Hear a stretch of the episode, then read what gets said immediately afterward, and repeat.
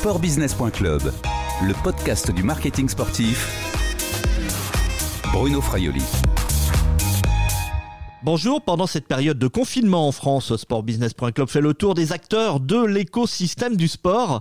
Bonjour Emmanuel Durand. Bonjour Bruno. Vous êtes avocat associé chez Depardieu, Brocas, Maffei. Vous êtes aussi un spécialiste du droit du sport. Déjà, comment allez-vous? Bah écoutez, merci Bruno. Au niveau santé, c'est le plus important. Tout va bien pour l'instant. Euh, je touche du bois et je me lave les mains juste après, bien sûr. Pour le reste, c'est vrai que si le coronavirus a mis les compétitions sportives à l'arrêt, bah, il a parallèlement euh, amené pour nous, juristes de droit du sport, des questions plus complexes les unes que les autres. Donc très franchement, on, on s'ennuie pas en ce moment. Vous l'avez dit, hein, les, les compétitions sportives sont à l'arrêt depuis maintenant près de deux mois à cause de la pandémie du coronavirus. Cette situation est tout à fait exceptionnelle dans le sens où il me semble que rien n'avait été prévu dans les contrats de sponsoring ou alors entre diffuseurs et détenteurs de droits. C'est cela, maître euh, C'est vraiment une situation inédite? Ah oui, c'est vraiment une situation inédite. Alors, euh, pour ce qui a été prévu ou pas dans les contrats, je ne veux pas faire de généralité. Je connais bien sûr pas tous les contrats de sponsoring et de audiovisuel, mais il est clair qu'en général, c'est une situation qui n'a pas été envisagée en tant que telle. Ce qu'il y a dans tous ces contrats, en général, c'est les, clauses classiques, par exemple euh, de force majeure. J'y reviendrai tout à l'heure si vous voulez, Bruno. Mais prévoir a priori euh, des mois ou des années à l'avance les conséquences d'une situation aussi exceptionnelle, c'était objectivement pas possible. Et j'irais peut-être même plus loin. Je suis pas sûr que cela aurait été forcément plus efficace. De prévoir, d'avoir déjà des clauses dans les contrats pour ce type de, de situation, c'est ça que vous voulez dire? Ouais, vous, vous, savez, un, contrat, ça doit, ça doit bien sûr donner des lignes directrices aussi précises que possible, mais, mais c'est aussi un instrument qui vit en même temps que les parties qui l'ont signé. Ça veut dire que quand on rédige un contrat, il y a un équilibre à trouver finalement entre ce qui peut et doit être prévu à l'avance et ce sur quoi il est nécessaire de discuter au, moment où un événement qui affecte l'économie générale du contrat se produit. Et ces discussions, elles doivent se faire sur la base de paramètres effectifs et en étant en mesure d'appréhender au moins partiellement les conséquences réelles de cet événement les instruments juridiques qui existent. Hein. C'est pas parce qu'un contrat qui a été signé en 2016 ne prévoit pas exactement ce qui devra se passer si une compétition est arrêtée aux deux tiers de la saison 2019-2020 que les parties sont bloquées.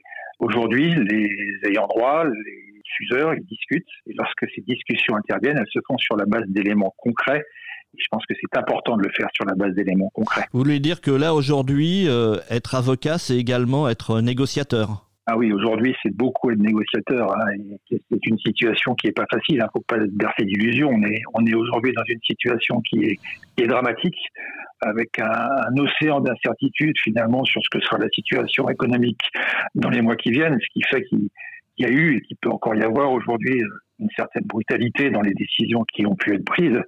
Après, franchement, je suis pas pessimiste sur le moyen terme. On est en général quand même dans une relation de partenariat et au final, je suis sûr que même si c'est quelque chose qui interviendra à l'issue de discussions difficiles, on arrivera à trouver une solution qui soit la moins mauvaise possible pour chacun. Alors on va prendre le cas des, droits télé. En football, Canal Plus a suspendu ses paiements à la Ligue de football professionnel en invoquant le cas de force majeure. Hein. C'est aussi le cas dans d'autres disciplines comme le basket avec RMC Sport, comme l'a d'ailleurs évoqué le directeur général de la Ligue nationale de basket à sportbusiness.club.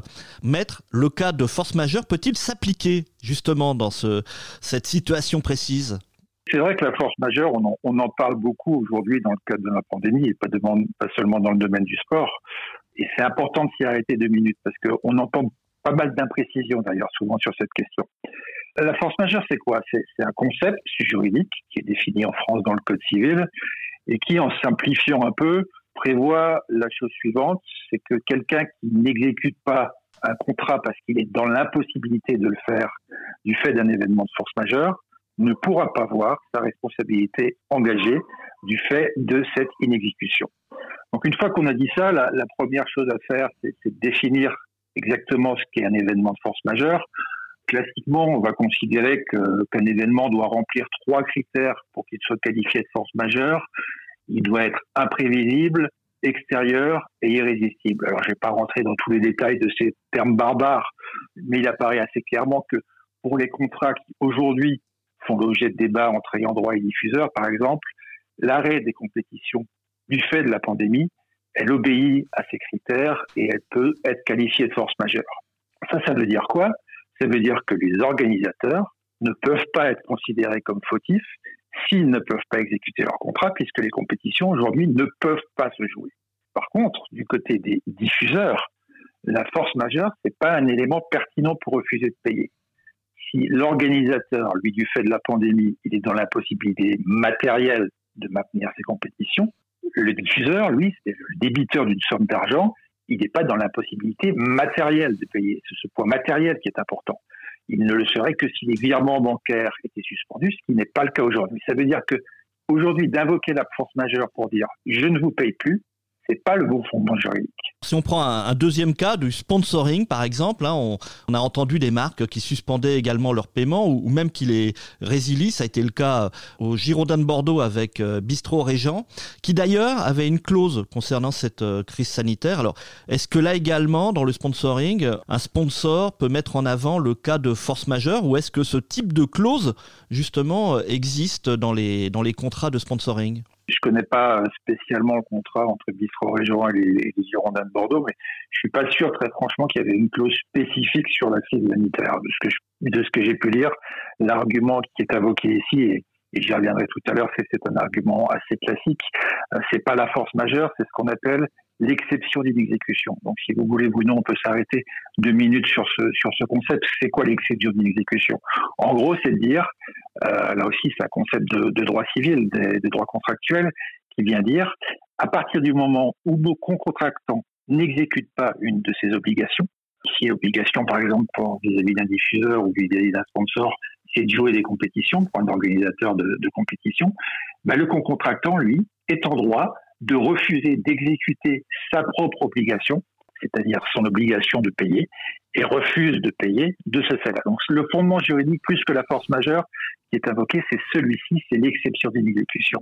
Il y a un point important sur l'exception d'une exécution et qu'il faut garder à l'esprit, c'est que cette exception d'une exécution, elle ne peut être invoquée qu'à partir du moment où l'inexécution est considérée comme suffisamment grave.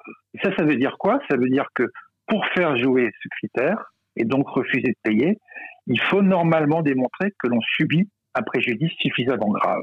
Et c'est vrai que le schéma aujourd'hui le plus simple, tant vis-à-vis des diffuseurs que des sponsors, c'est de dire, par exemple, je suis un diffuseur, vous m'avez fourni les deux tiers des matchs d'une saison, bah, je vous paye que les deux tiers de la somme prévue. C'est vrai que c'est simple, mais très franchement, c'est pas aussi évident que ça. C'est sûr aujourd'hui que les chaînes sportives, par exemple, peuvent plus proposer de spectacles en direct. Elles subissent une perte d'audience et elles, donc elles subissent une perte de recettes publicitaires. Mais il faut pas oublier qu'elles ont aussi un modèle économique qui est basé sur l'abonnement. Et les recettes d'abonnement aujourd'hui, elles sont pas directement impactées puisque les abonnements, eux, sont pas suspendus. Ce qui fait qu'on va assez vite rentrer dans des débats compliqués et potentiellement tendus pour évaluer l'impact économique réel des compétitions. C'est pareil pour le sponsoring. Si on prend par exemple l'exemple des contrats de naming, voire même des contrats de, sponsoring maillot, aujourd'hui, eh ben, on continue à évoquer les noms des namers des compétitions et parfois même dans des forums plus larges que ce qui a pu exister par le passé. Aujourd'hui, on parle du sport aussi dans la presse économique, ce qui n'était pas forcément toujours aussi largement le cas par le passé.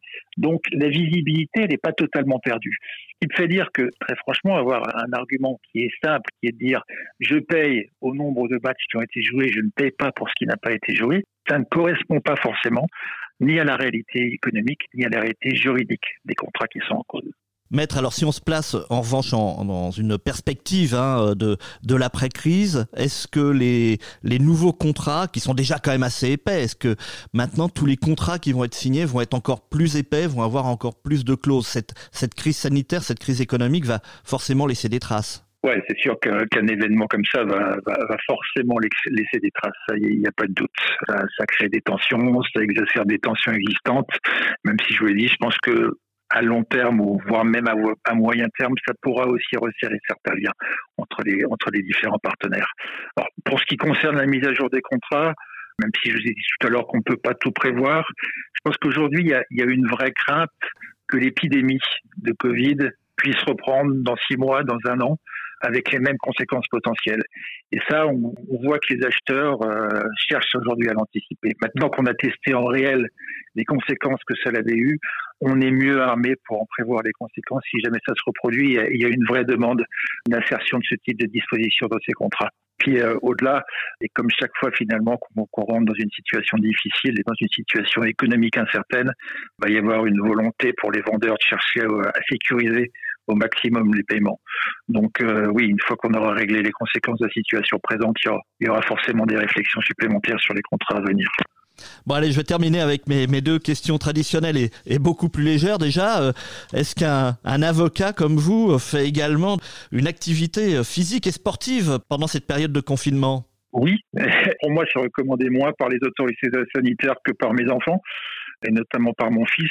quand vous avez un, fils de 13 ans qui est fondu de basket et que vous avez la chance d'avoir une maison en banlieue où il y a, il y a la place d'installer un panier dans la cour, l'activité physique, elle vient naturellement. Alors pour l'instant, euh, je vous cache pas, j'ai encore le privilège de la taille, mais c'est à peu près tout. Et, techniquement, ça commence à aller un tout petit peu vite pour moi, mais ça fait beaucoup de bien quand même.